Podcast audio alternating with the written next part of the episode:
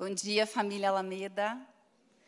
Família, sim, nós somos uma família. Foi assim que eu percorri todos esses anos, vendo cada um. Certamente não nos conhecemos é, em todos, mas somos uma família unida em Cristo Jesus. Amém? É, eu quero convidar todos vocês para visitar um pouquinho da minha jornada. Eu fiz um, entendi com o Espírito Santo de fazer um antes da Alameda e um depois da Alameda. Então, eu vou percorrer alguns caminhos, alguns lugares da minha história, para que vocês também possam entender e compreender um pouquinho daquilo que eu vou estar falando. E até aqui, o Senhor tem me sustentado, a minha, a minha casa, e Deus é bom. Quando o Mozart me falou, Claudinha, qual que é o tema da mensagem? Eu falei, vida na vida. Jesus é a resposta. Então, que hoje o Senhor cresça e que eu diminua. Eu não esperava que isso fosse acontecer. Certamente esse dia estava marcado na agenda do Senhor. E talvez, possivelmente, eu me emocione em alguns momentos, porque visitar o nosso caminho e lembrar de onde Deus me tirou é realmente muito emocionante, é algo que mexe comigo, num sentido muito positivo. Então, é, eu quero ler com vocês, para começar, Jeremias. O meu testemunho ele é pautado nessa passagem de Jeremias 1:5.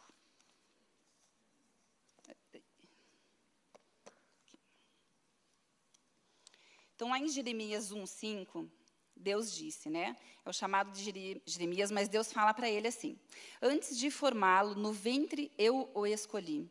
Antes de você nascer, eu o separei e o designei profeta às nações. Eu vou ler de novo, tá? Antes de formá-lo no ventre, eu o escolhi. Antes de você nascer, eu o separei e o designei profeta às nações. É, eu vou fazer um breve relato dos meus pais. O meu pai já é falecido. Ele faleceu quando eu tinha nove anos de idade. Ele é o terceiro irmão de onze filhos dos meus avós. O meu pai foi o único filho que não prosperou financeiramente.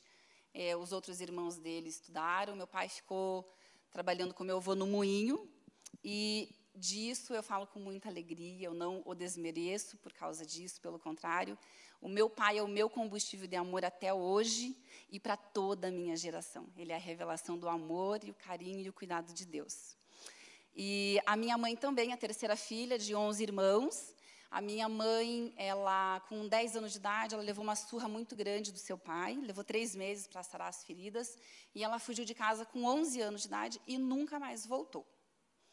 Eles se conheceram, tiveram meu irmão mais velho, nós somos cinco filhos, meu pai e minha mãe tiveram cinco filhos, e o meu irmão mais velho, ele nasceu com, infelizmente, a, a a medicina tem um nome para o diagnóstico dele que é muito ruim. Eu, particularmente, não, não gosto de pronunciar, mas não tem outro nome, e é retardo mental. Então, meu irmão mais velho nasceu com retardo mental, e mais quatro filhos nasceram. Eu sou a caçula dos cinco. Vou me apresentar de novo, né? Eu me chamo Cláudia Folador Vu, hoje assumida, esposa do meu marido, Marcelo Vu, mãe da Manuela e do Davi, meus filhotinhos, que eu amo e vivo tudo e passarei por todo o meu processo porque eu quero que eles vivam toda a boa, perfeita, agradável vontade de Deus. Então, é, quando meu irmão nasceu, meu pai, meu pai e minha mãe se depararam com uma dificuldade muito grande. Ele tem 49 anos.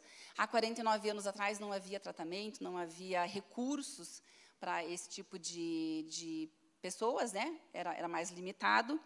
E quando eu nasci, o meu avô e minha avó pegaram ele para criar e falaram assim: Wilson, nós vamos levar o Hamilton e iremos cuidar dele. Assim você vai poder ter um pouquinho mais de atenção para as outras crianças com mais facilidade. E o meu irmão foi morar com os meus avós. Com seis meses de vida, eu nasci em Cascavel, vim para Curitiba, eu e minha família, com os meus irmãos, meus quatro irmãos. Quando eu fiz oito anos, eu descobri que eu tinha esse irmão. Eu não conhecia esse meu irmão, não convivia com ele, porque a gente não, não tinha tanta convivência com a família do meu pai.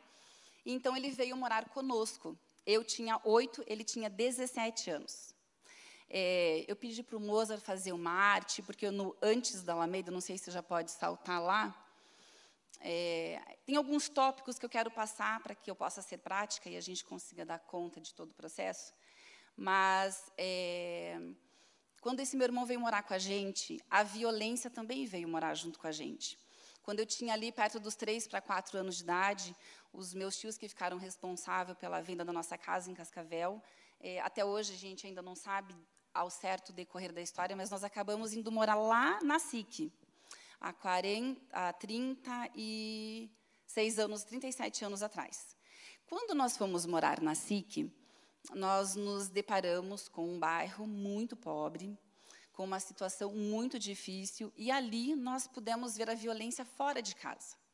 E a violência fora e a violência dentro de casa. Porque quando meu irmão veio, o meu avô, a moda antiga, educava-se uma criança com dificuldades com muita surra. Então, meu irmão apanhava bastante do, do meu avô. Não falo isso também para expor, escandalizar, meu avô já falecido também, mas era uma cultura, era a forma como fazia. Então, ele veio trazendo essa, esse, essa atmosfera para nós.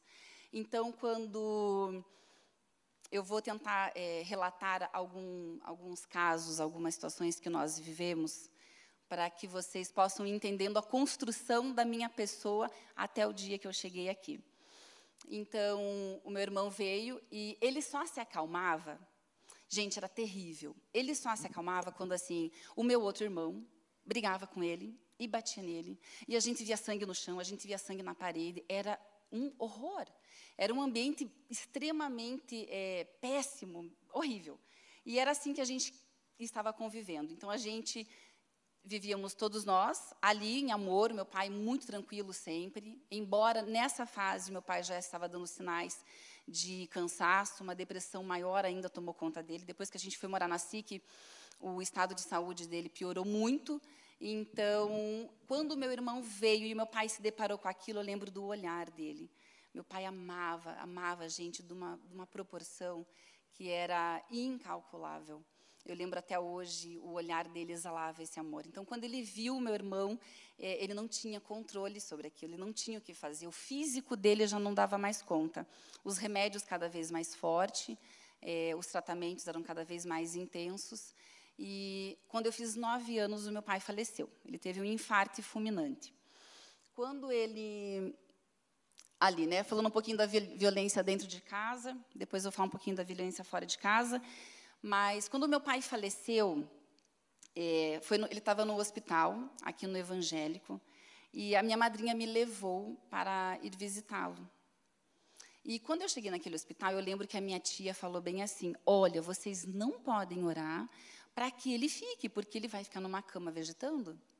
E eu lembro que eu, naquele dia, eu orei para Deus e falei: Deus, eu tinha nove anos.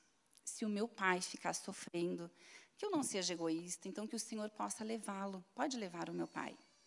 No dia seguinte, meu pai faleceu. E aí, hoje, com mais clareza, com mais, né, entendendo o meu processo, ali uma culpa muito grande entrou. E eu não sabia, não identificava isso, mas ok, né, fui sobrevivendo e fui vivendo. Então, guardei a culpa ali numa proporção muito grande.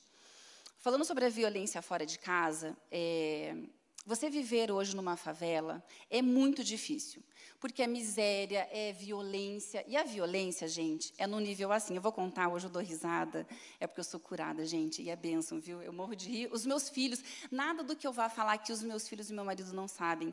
Eu passo a vida contando para eles, eles se divertem, porque hoje a história contada, ela é engraçada, ela é divertida, né? E eles, eles compartilham de tudo isso comigo, então tá bem tranquilo. Eu tinha ali por volta dos meus 10 anos de idade, meu pai já havia falecido, e eu tinha um crush na padaria da esquina.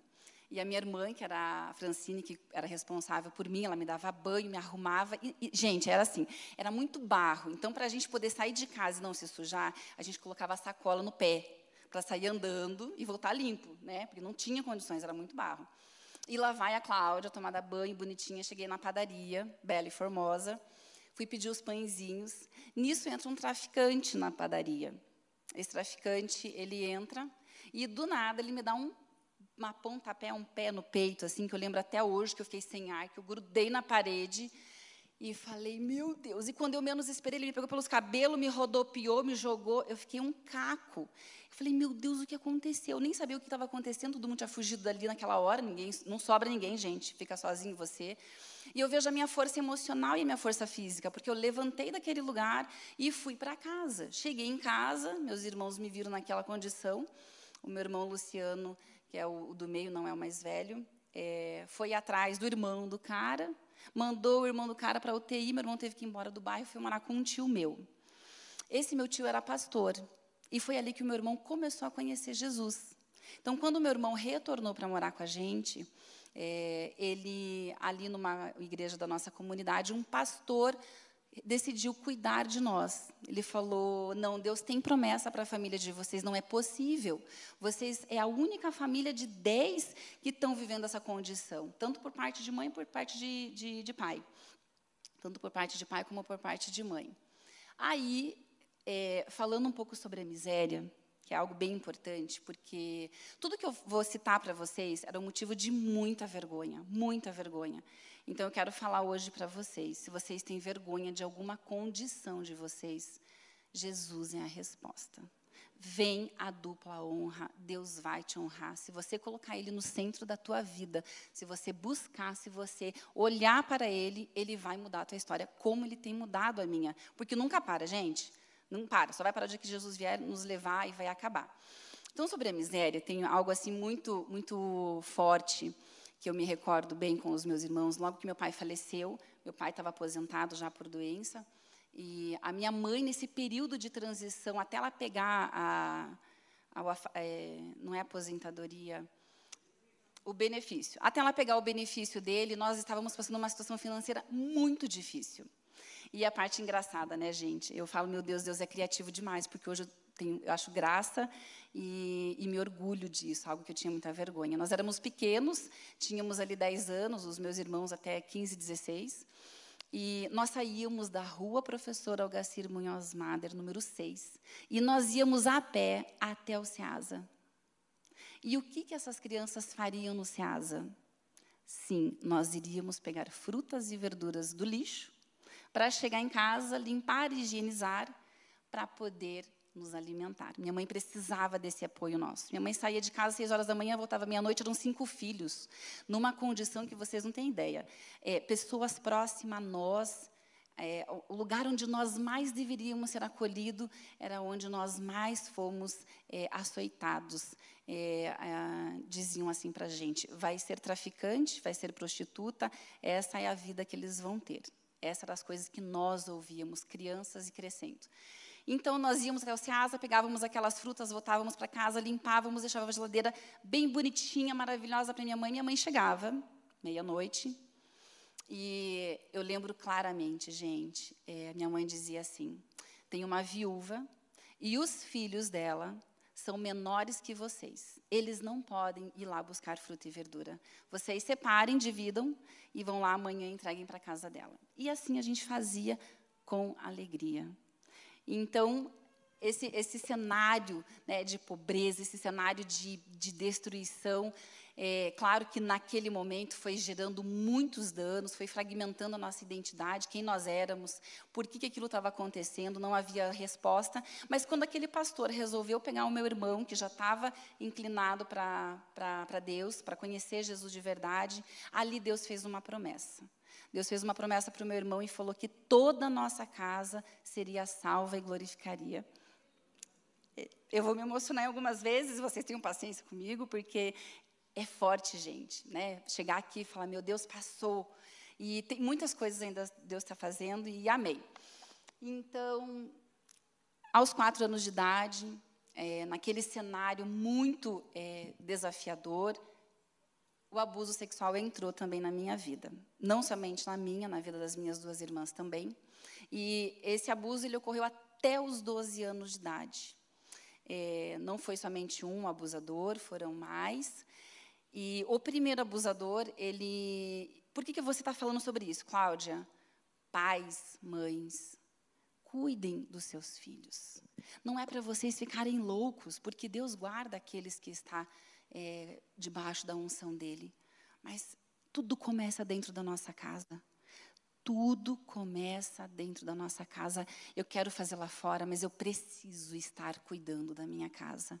Então, nós precisamos ter isso como uma urgência nas nossas vidas. E o abuso sexual gerou, assim, em mim muitos traumas, geraram em mim um fragmento enorme na minha identidade. E fazer o quê? Né? Eu tinha que colocar tudo isso no bolso e sair carregando e viver a vida. Aí, eu sou sanguínea, né? então, possivelmente, os que estudam, gostam muito de temperamento, vão dizer, mas é sanguínea, é fácil, né? Então, eu vou ler de novo para vocês. Antes de formá-lo no ventre, eu o escolhi.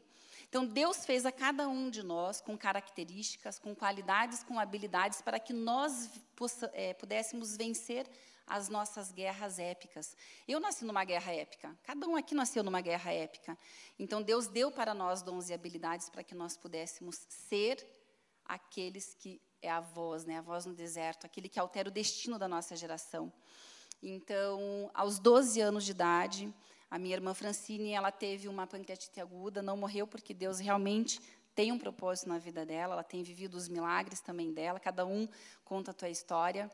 Mas aos 12 anos de idade, eu fiquei muito abalada. Eu estava numa numa crise muito grande. Eu não via minha mãe, eu não tinha meu pai, eu não tinha estrutura, os meus irmãos naquela situação, era tudo aquilo que a gente tinha que lidar. E eu lembro que eu olhei assim para cima da geladeira, eu falei: "Hoje eu vou me matar". Peguei lá os remédios da minha irmã, da pancreatite dela, e tomei de gargalo o remédio, que até hoje não, não esqueço o nome, é Gastrol. Louvado seja Deus que não me aconteceu nada além de uma baita dor de barriga. Eu, é, Deus é bom, gente. Deus cuida mesmo de nós, porque eu não tinha coragem de falar, eu não conseguia né, dizer que eu precisava ir para o hospital e eu não queria morrer. Eu só queria que tudo aquilo parasse. Eu só queria que tudo aquilo acabasse.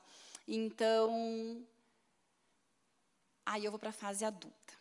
Né? Aí eu conheci, aos 17 anos de idade, eu orei a Deus e falei, o meu irmão já estava né, iniciando essa cultura do reino, a introdução de Deus na nossa casa, e ali, com 17 anos, eu não tinha ido para a igreja com ele, eu já fui trabalhar fora, fui viver minha vida, fazer as coisas, se sustentar, que era o que a gente precisava, e ali, aos 17 anos, eu falei, eu cansei de chorar, Agora eu não vou mais chorar, vou guardar esse choro no meu bolso.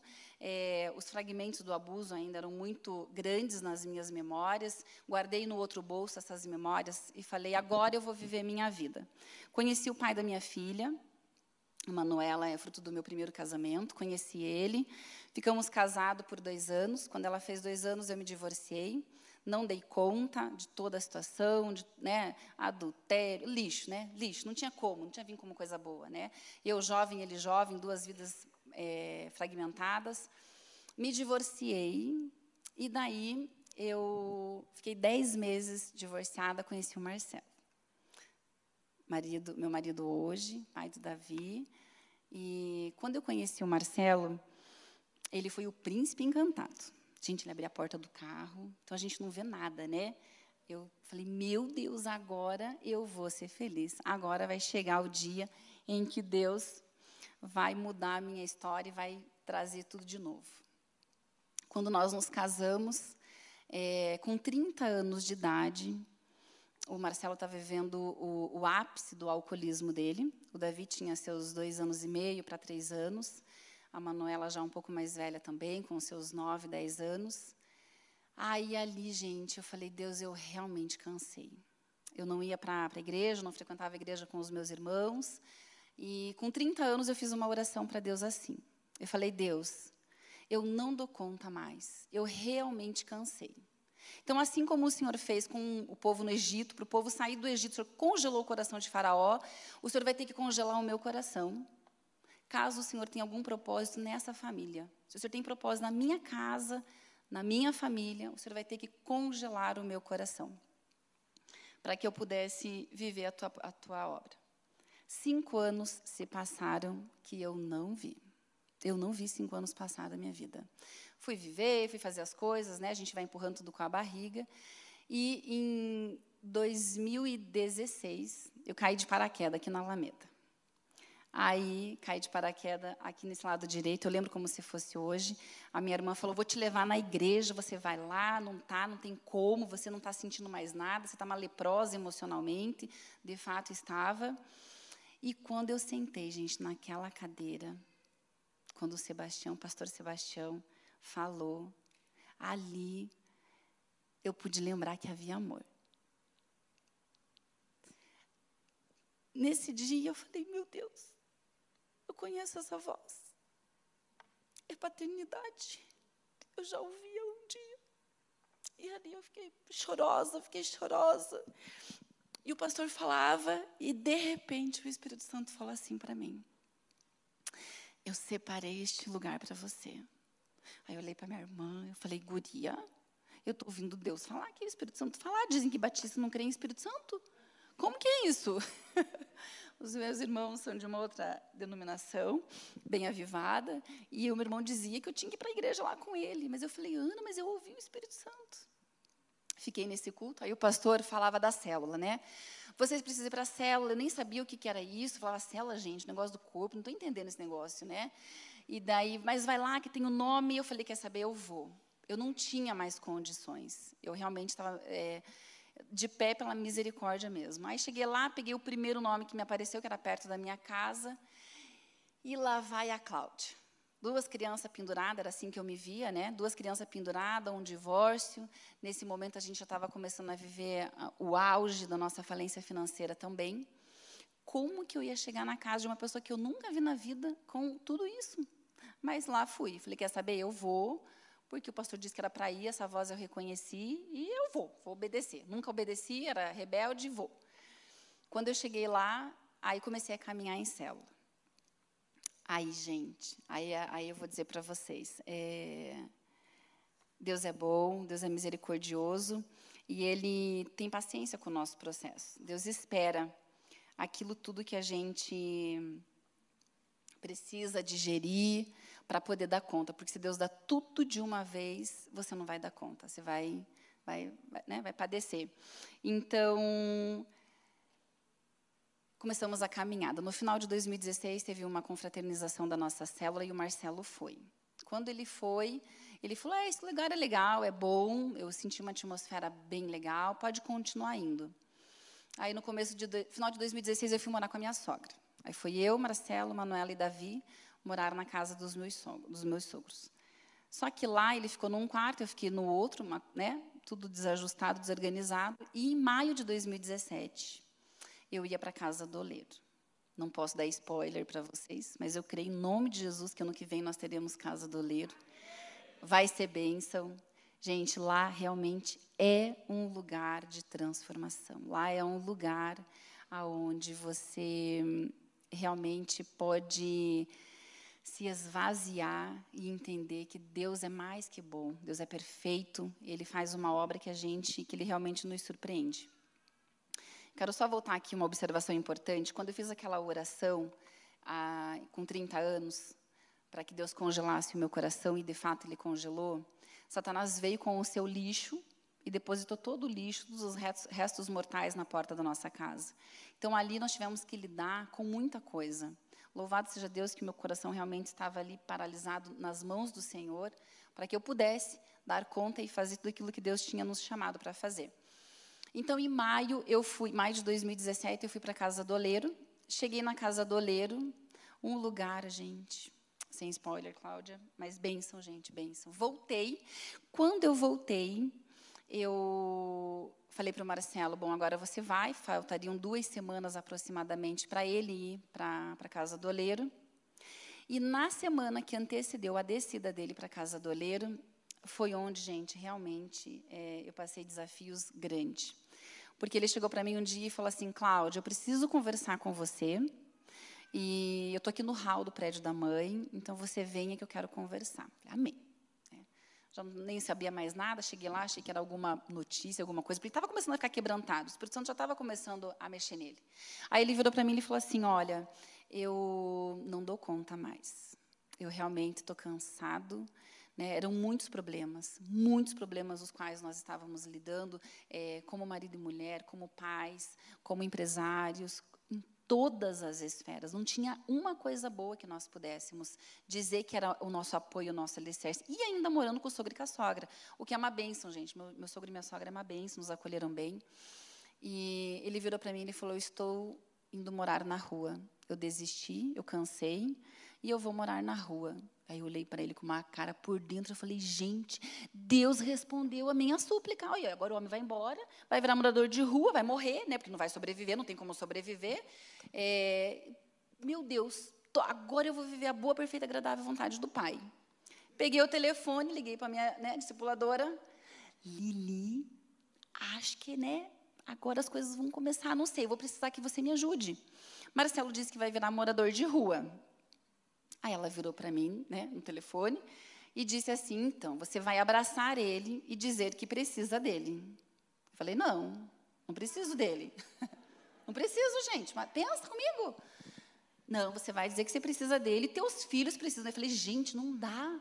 A relação dele com a Manuela é péssima. Né? O Davi não está tendo referência. Como que nós vamos ter que. Não dá, não precisa dele, não, amiga. Precisa, Cláudia, você vai lá e vai fazer isso. Falei, amém. Lá vai eu, com a cara de planta, sem vontade nenhuma, apenas obedecendo. Abracei ele. Senhor, tem misericórdia, Deus. Não quero falar isso, mas por obediência eu falarei. Marcelo, eu preciso de você. Nem mal saía a voz. Aí ele olhou. Eu preciso de você, a Manuela precisa de você, o Davi precisa de você, o restaurante precisa de você. E comecei a falar com um pouco mais de força para ver se né, o ânimo vinha, a, a, a, aquilo tudo acontecia. E ele chorou muito, eu chorei muito, e ele foi para a casa do oleiro. É, tem a questão que daí a parte do testemunho dele, mas ele é diabético, não é mais, em nome de Jesus. Eu creio que ele foi curado, hoje ele faz apenas manutenção, por, por, por cuidado mesmo, por zelo, mas ele já não é mais dependente da insulina. Mas ele foi para a casa do oleiro com todas as questões dele e voltou. Quando ele voltou, ele voltou outra pessoa. Ele brilhava os olhos dele, a face dele era outra. E quando eu olhei para ele, eu falei: Meu Deus, eu acho que agora a fase da reconstrução vai começar. Só que é muito fácil a gente falar: Uau, agora ele reconheceu, ele pediu perdão, e o que, que eu vou fazer com isso tudo? Então, o que, que nós iremos fazer com isso tudo? Quando nós estávamos ali, é, nós precisávamos de apoio, nós é, tivemos esse apoio, mas é muito importante, queridos, quando nós nos colocamos na condição de ser acompanhado, nós precisamos se esvaziar. Porque eu cheguei com autossuficiência indescritível, né? me achava poderosa, porque olha o que eu vivi, achava o máximo. Então, a autossuficiência era algo que realmente roubava o melhor de mim, porque eu não conseguia depender efetivamente de Deus. E os meus filhos que precisavam do apoio do, de uma mãe saudável, de um pai saudável. E ali nós começamos o nosso processo de restauração. E até hoje nós temos vivido esse processo de restauração. Até hoje nós temos buscado essa cura, porque nunca acaba. Deus sempre tem mais e mais e mais e mais para nós. Então, quando a gente teve que lidar com tudo isso, há quatro anos atrás, quatro anos atrás, em 2017, 2019, 2021, é isso aí, quatro anos atrás, a gente decidiu, nós nos posicionamos em andar em unidade. Não foi fácil, porque ele não tinha sacerdócio, eu não sabia o que era mulher auxiliadora idônea, e os meus filhos estavam ali. A parte dos meus filhos, eu quero dizer para vocês que a minha maior riqueza, o meu tesouro todinho está aqui. É eles, Manu e Davi. Quando eu olhava para eles, eu, eu, diante de toda essa situação, eu falava: Deus, tudo que eu queria era uma família. Tudo que eu queria era um pai e uma mãe dentro de casa, mãe cozinhando, pai trabalhando, e os meus filhos, e agora eu estou vivendo esse cenário. O que é que eu vou fazer? E ali, gente, Deus começou de porque às vezes a gente pensa que a gente vai sair daqui e vai para cá. Não. É de glória em glória, é de tijolinho em tijolinho, e eu fui ouvindo cada conselho. Eu lembro quando a Lili me dizia algumas coisas e eu olhava para ela e dizia: Fácil falar, minha amiga, mas e agora? Como que eu vou fazer isso? Não é fácil, gente.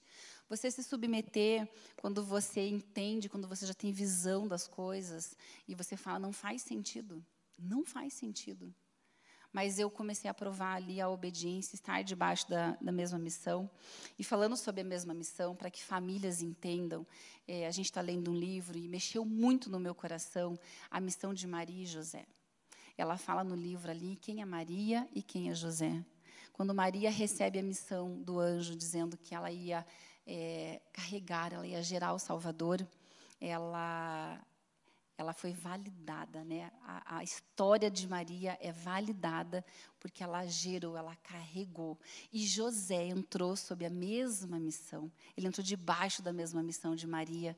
Então Maria e José, José cuidou, José protegeu, José teve todo o cuidado com a Maria. E Maria pôde ser aquela mulher que gerou. Ela gerou o nosso Salvador, que é o nosso Salvador até hoje. Então, isso é válido. Eu tenho encarregado isso e agora eu verbalizei dessa forma, mas a gente tem construído isso.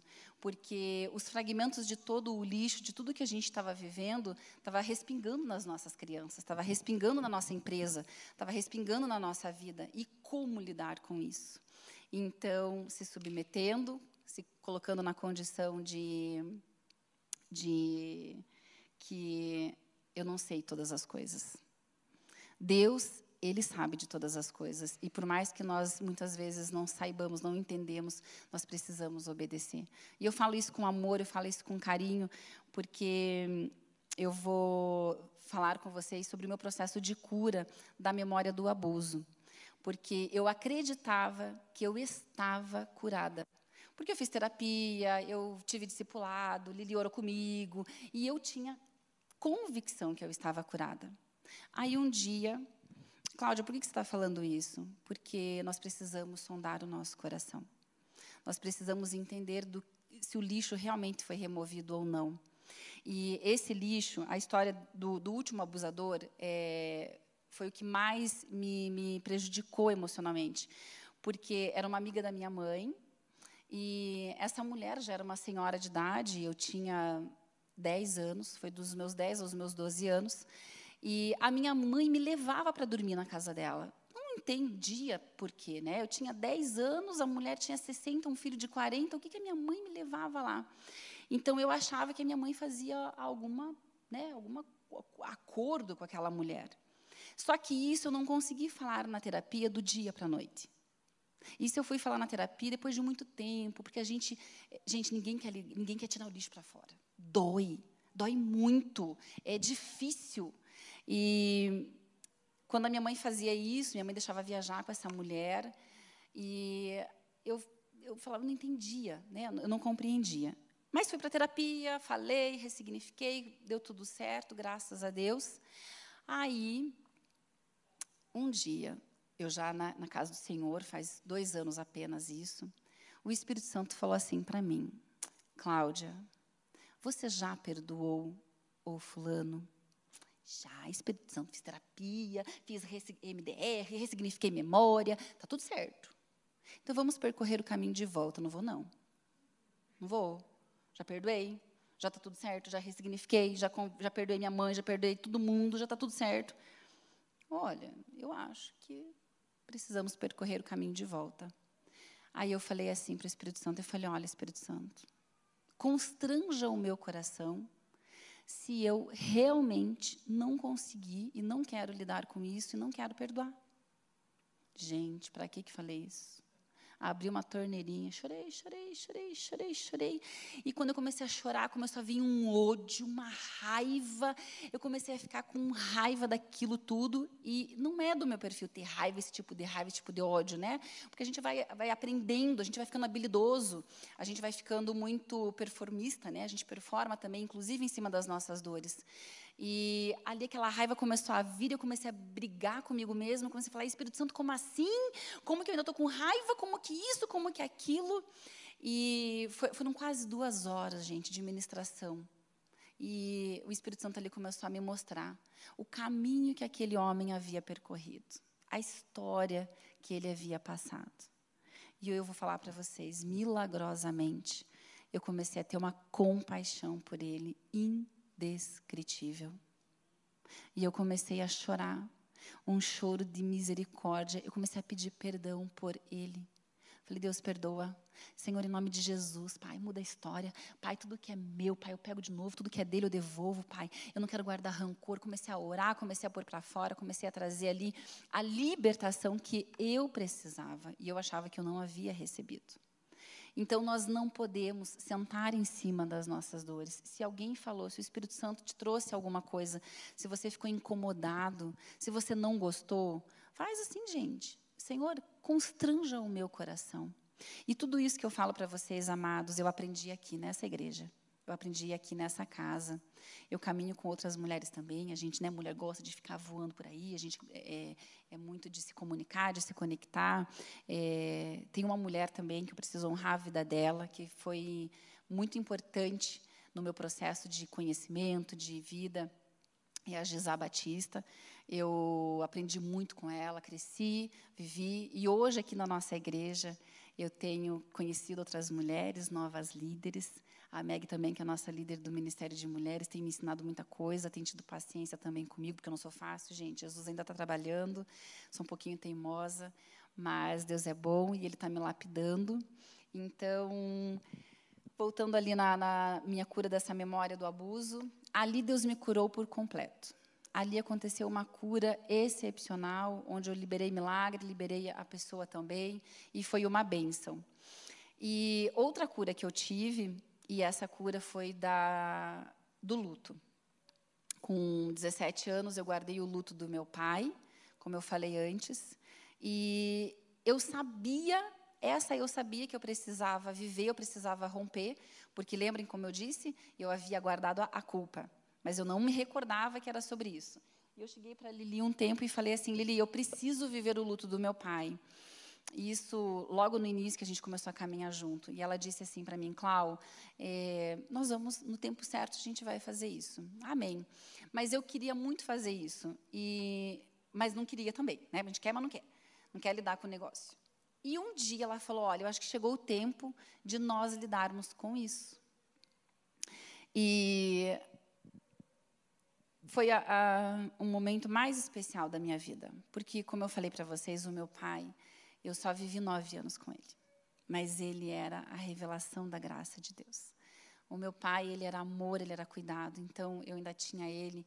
E como ele tinha alguns comportamentos físicos, porque já estava no físico dele a questão da saúde, ele tremia a mão, né? ele, ele andava um pouquinho torto, e eu tinha vergonha também dele.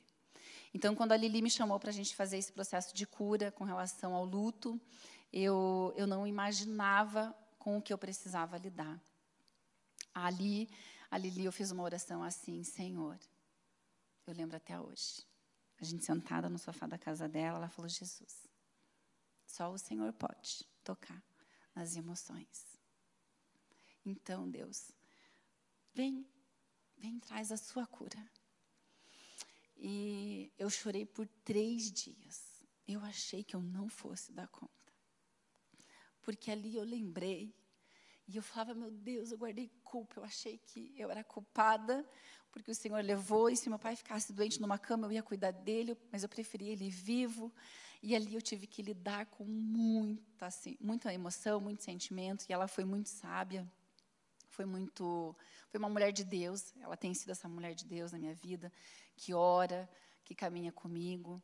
Então, quando eu encerrei esse processo, é, é, um pouco engraçado, espero que vocês me façam, que eu me faça compreender, mas quando a gente passou por, esse, por esses três dias de luto, de oração, teve um dia que eu já contei esse testemunho já em, em, lá nas borboletas, no, no Borboleta, é, é muito engraçado porque eu estava um dia no salão de beleza e eu, eu sou muito tem, temo, é, temerosa com as coisas do Senhor, né? com os dons do Espírito, com tudo isso. Eu tenho muito temor, eu tenho muito respeito, eu tenho muita responsabilidade com aquilo que Deus faz. E eu sempre achava, é, vejam, sempre, sempre vai vindo o lixo para fora. Né? Então, eu sempre achava que alguma coisa tinha errada comigo ainda. Quando a gente encerrou esse processo do luto, eu estava no salão fazendo a mão e, de repente, o meu útero tremeu. Falei, gente, se eu entendi bem, corri para ali, liguei para ela, falei, amiga, eu acho que tem alguma coisa esquisita comigo aqui. Né? Tem, tem, quem que sente o útero tremer, pelo amor de Deus? Fiquei nervosa, fui para o banheiro, comecei a me exorcizar. Falei, Jesus, Senhor, o que está aqui em mim? Pelo amor de Deus, não estou entendendo esse negócio. Fiquei desesperada, eu fiquei desesperada. E passei uma semana. Aí tinha a conferência da, da, do Voi Borboleta, eu fui na conferência, e tem um momento das famílias, que as famílias vão orar. E o pastor, ele fala assim, olha, eu quero orar por uma pessoa que, se eu entendi bem, está com um útero tremendo. Falei, Jesus, Deus revelou lá o mal em mim. Agora eu vou ter que ir lá para o cara me exorcizar, que vergonha, como que eu vou fazer isso? Muito constrangida, não conseguia sair do lugar, gente. Veja, Deus sempre vai colocar pessoas no nosso lado. Deus sempre vai colocar pessoas ao nosso, ao nosso lado, para a gente poder dar aquele start. Se a gente está ligado, a gente vai. Mas se nós estivermos presos, né, ainda ali, tipo, querendo a autopreservação, gente, é cadeia. Não, não fique preso na autopreservação. Eu cheguei para uma borboleta e falei assim, falei, amiga, meu útero treme faz uma semana, não consigo ir lá. Ela falou, eu vou te levar. Ela foi lá e me levou, e foi tão incrível porque ele, eu fiz ele orar por todo mundo, né? Falei, misericórdia, imagina que você é a primeira, já vou cair ali, vai dar uns negócios esquisitos, sangue de Jesus tem poder, não posso escandalizar. Aí fui a última. Aí quando eu fui a última, foi muito interessante. Porque a, a minha, o meu, meu pré-julgamento sobre mim mesmo, sobre o que havia, era o pior possível. E quando aquele homem é, veio orar comigo, ele estava com a esposa dele, ele achou que eu também estava com problema de cisto no ovário, porque todas as outras mulheres estavam fazendo as mesmas queixas. E ele veio para mim e falou assim, Cláudia, é, Cláudia não, ele falou bem assim, é, eu vou orar pelo teu ovário, pelos cistos. A gente não conseguia falar, amém, está tudo certo. Aí ele começou a orar e ele parou de orar. Aí ele olhou para mim e ele falou assim, teu útero treme? Falei, misericórdia, agora ficou ruim. Treme. Aí, quando eu falei que treme, ele perguntou assim para mim: Você gera, teu útero gera filhos? Eu entendi que se eu queria mais filhos. Eu falei: Não. Então, ele entendeu que o meu útero não gerava filhos. E ele começou a orar para que eu gerasse filhos. E enquanto ele orava por aquilo, ele pegou e falou assim: Espírito Santo, eu já entendi. Útero, se acalme. Você já está pronto para gerar filhos espirituais. Quando aquele homem falou aquilo para mim, eu falei: Deus, o Senhor realmente tem coisas boas dentro de mim. Realmente o Senhor, os meus preconceitos, realmente tudo aquele lixo, tudo aquilo que tinham depositado na minha vida, não era sobre mim. E hoje o Senhor está dizendo que há vida dentro de mim. E é uma vida que vai além dos meus dois filhos.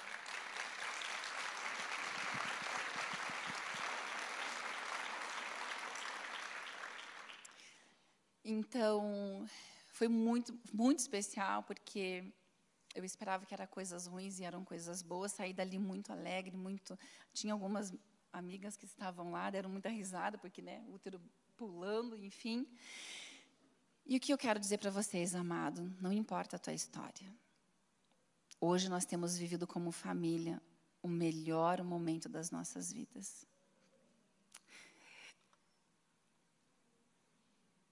Eu nunca imaginei que meu marido fosse me olhar e saber se eu estava triste ou alegre, se eu tinha chorado ou não.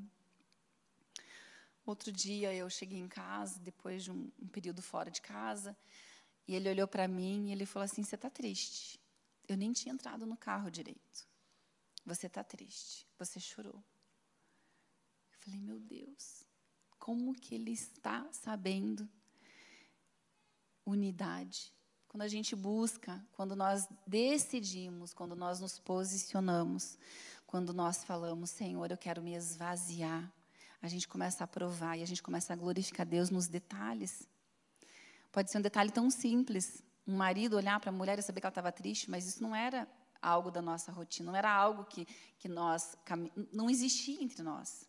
E ele poder olhar para mim naquele momento e falar isso, eu falei, meu Deus, eu estou vivendo aquela promessa que o Senhor fez para mim, da minha família, dos meus filhos.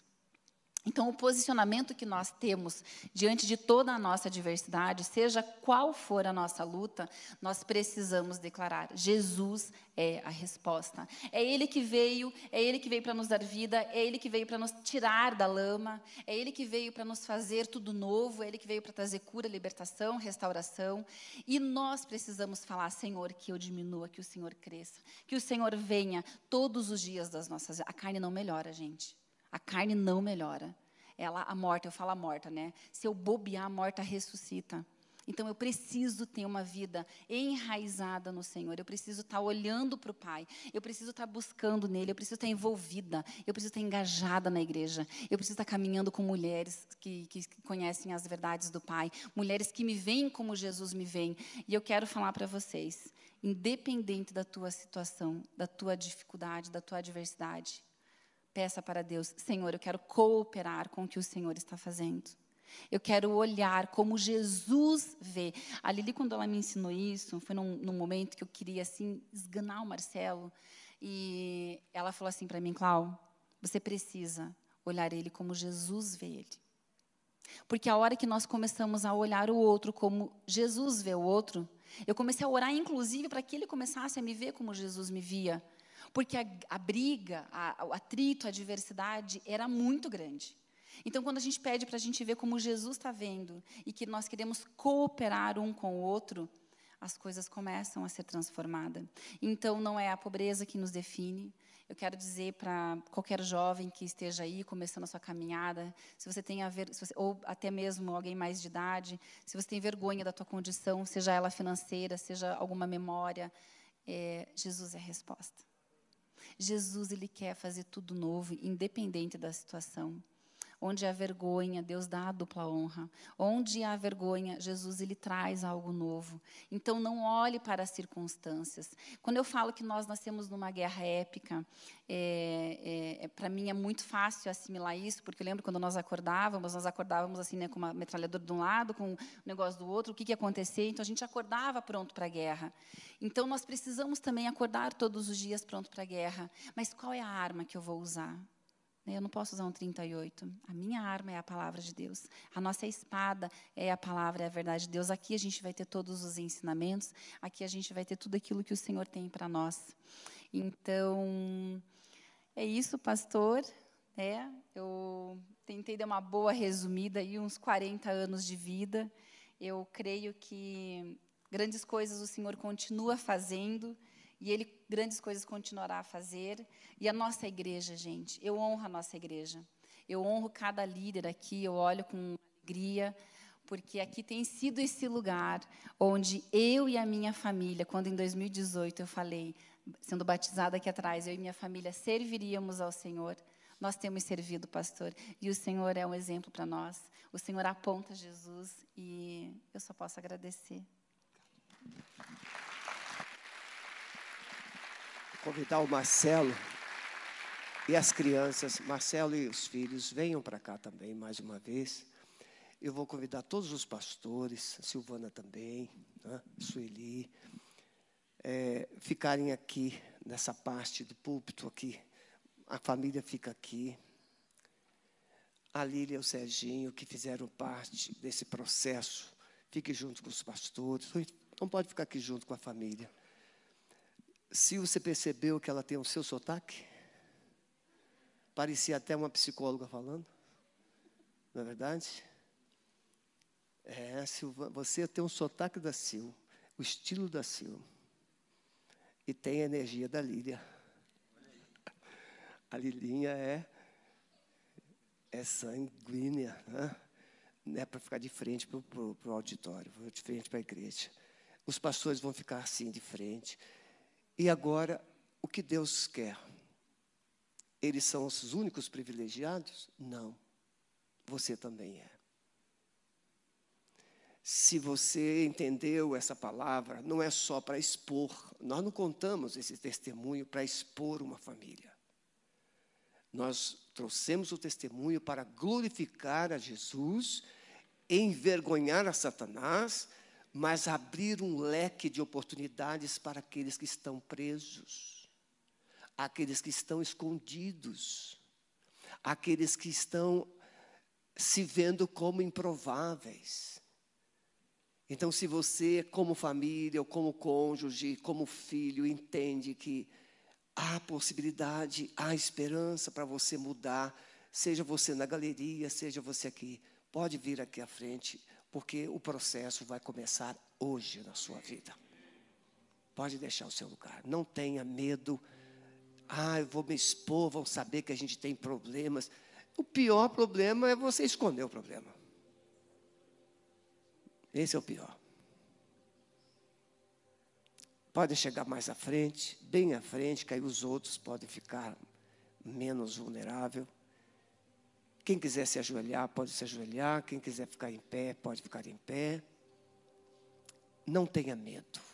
Seja qual for, talvez o seu problema já seja vovô. Ele, Jesus cura vovô também. Ele cura vovó.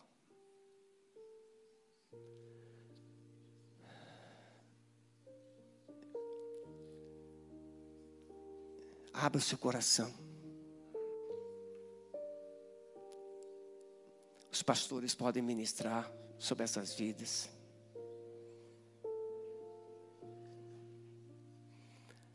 Abra o coração. Você que está nos acompanhando pela internet. O mesmo Espírito que está aqui está chegando à sua casa,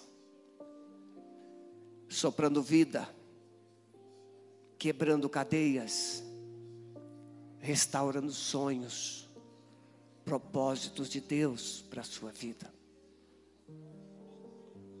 Não existe nada que Deus não possa fazer.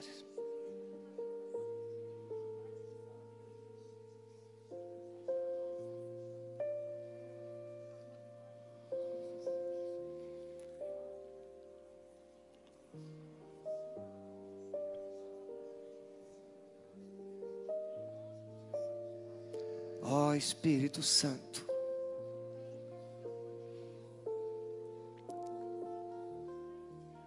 Conduz a tua igreja, Senhor, a pastos verdejantes. Que todo vale de sombra e morte seja transformados em jardim regado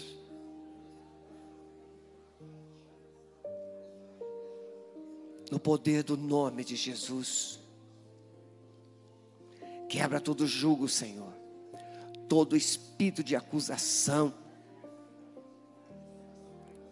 toda cadeia que foi construída está sendo destrancada agora no poder do nome do sangue de Jesus. O sol da justiça está brilhando novamente.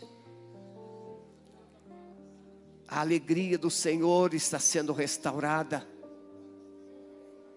Senhor, nós lançamos uma palavra sobre os lares que nos acompanham agora via internet.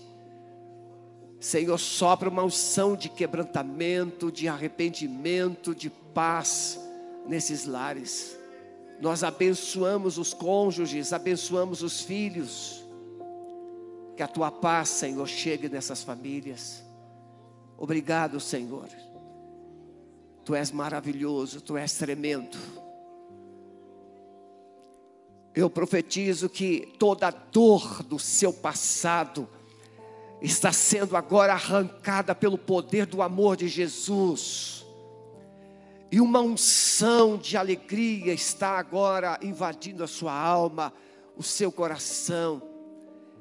E essa dor agora está sendo vencida está sendo levada. O lugar da dor não é em você, o lugar da dor é na cruz. É lá naquela cruz que a sua dor, a palavra diz que Ele levou sobre si as nossas dores, Ele levou sobre si as nossas enfermidades, o castigo que nos traz a paz estava sobre Ele, e Ele está aqui agora para te dar a paz. A minha paz eu te dou, não como o mundo, mas a minha paz, a paz do céu Mergulhe nessa paz. Mergulhe nessa paz. Aleluia. Amém. Podem ficar em pé? Se você está do lado do seu cônjuge, pode dar um abraço gostoso nele, dê uma palavra carinhosa. Isso. Às vezes a gente não entende, sabe? É que Deus não, Deus não permite essas coisas, Deus não planejou essas coisas. Essas coisas fazem parte do pacote humano. Somos nós que escolhemos essas, esses caminhos tortuosos, somos nós que escolhemos esses caminhos dolorosos. E Deus, na sua infinita misericórdia, Ele nos protegeu nesses momentos, nesses caminhos, mas Ele, com a sua graça, Ele nos atraiu para os seus caminhos. Eu meditei essa semana, acredito que foi para esse momento que o Espírito Santo me deu. Eu meditava no Salmo 23. E aí, quando cheguei ali, ainda que eu andasse pelo vale e sombra da morte. E o rei Stidman Calisto, ele diz assim: só tem esse livro em português, além daquele livretozinho. Ele comenta assim: a sombra do cachorro não morde. A sombra da morte não te mata, não pode te matar. Por isso o salmista diz: ainda que eu ande pelo vale da sombra, não é no vale. Deus permite que você passe só na sombra, porque talvez o vale te matasse, mas a sombra do vale não pode te atingir, a sombra do vale não pode te oprimir, a sombra do vale não pode te destruir. Então Deus, com a sua sombra, a sombra do onipotente descansará. A morte com a sua sombra não pode fazer nada, mas a sombra do Onipotente pode te alcançar. A sombra de Pedro curava. A sombra que vem de Deus traz descanso.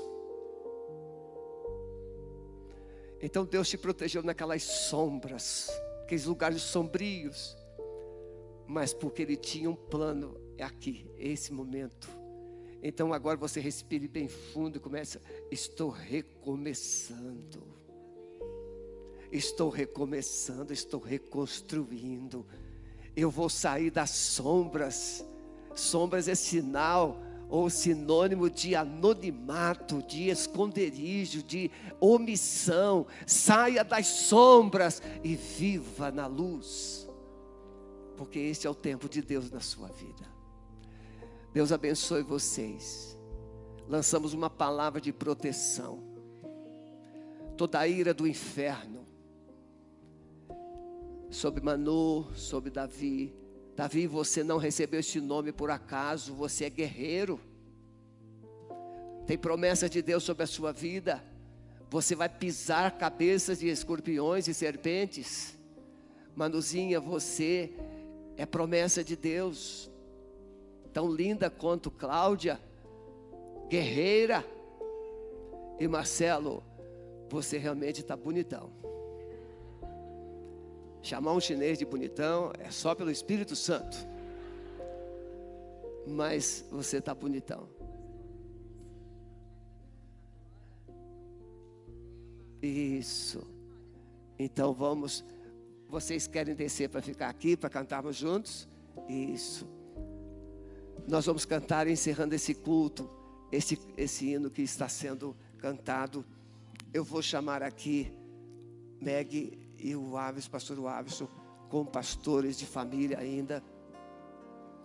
Eles estarão abençoando a vida desta família querida. Parabenizo Lília e Serginho pelo investimento. Viu, irmãos? Quantos anos, quantos anos, não? Mas valeu a pena valeu a pena.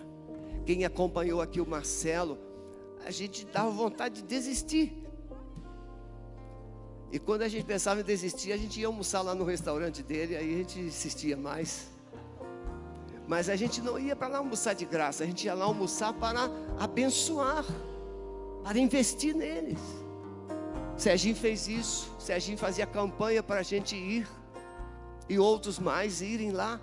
Mas não é para comer de graça, é para a gente ir lá gastar, para abençoar o casal. Vamos ficar em pé. Depois o pastor Wallace e a Meg estarão orando, encerrando o culto. Tome posse da palavra do Senhor sobre a tua vida. Você vai viver uma grande restauração. Você vai viver uma grande honra. Existe uma palavra de Deus desde Abraão que nele todas as famílias da terra seriam benditas, e nós somos descendentes de Abraão, e nós tomamos posse da palavra de Deus sobre a nossa vida. A sua casa vai viver a dupla honra. Então eu quero desafiar você a trazer convidados hoje à noite casais que precisam ouvir essa palavra, que precisam ouvir esse testemunho. Você conhece alguém? Então traga, você que está em casa nos assistindo, traga alguém, venha. Não perca essa oportunidade. Grandes coisas o Senhor vai fazer na tua vida, na tua família, em tua geração, em nome de Jesus. Amém? Vamos orar. Amém, irmãos. Temos muito que agradecer a Deus. Obrigada, Jesus. Obrigada por esse ambiente onde o Senhor está. Obrigada porque ninguém se achega a ti, Jesus, para sair de mãos vazias. Ah, o Senhor é aquele que transforma todas as coisas. Não há impossíveis para ti, Jesus. Quando o Senhor nos separa, ah, Deus, quando o Senhor levanta Deus, não há nada que possa impedir. Vem com a tua unção sobre a tua igreja. Vem com a tua paz, vem com a tua restauração. Ó, Santo Espírito de Deus, visita agora esse lar que pode estar angustiado, desesperançado. Sopra um vento de esperança, Deus. Sopra um vento de unidade. Levanta homens, levanta mulheres, Senhor, que vão andar como sendo um só diante de ti. Levanta famílias benditas nessa terra, Pai. Em nome de Jesus, a partir da Alameda, a partir da Alameda, a partir de você. Em nome de Jesus, Senhor, visita os nossos filhos.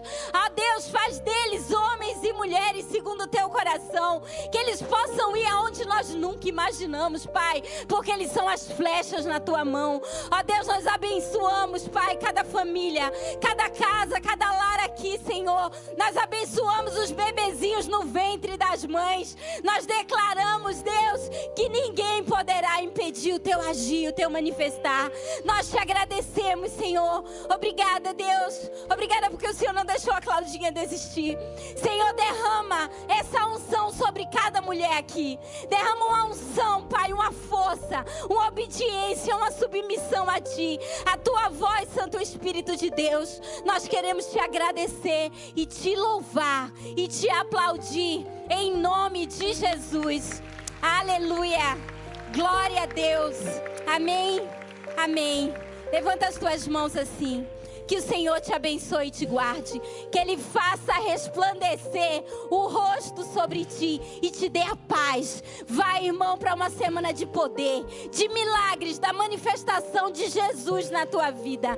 Deus te abençoe. Um bom domingo a todos. Venham na paz.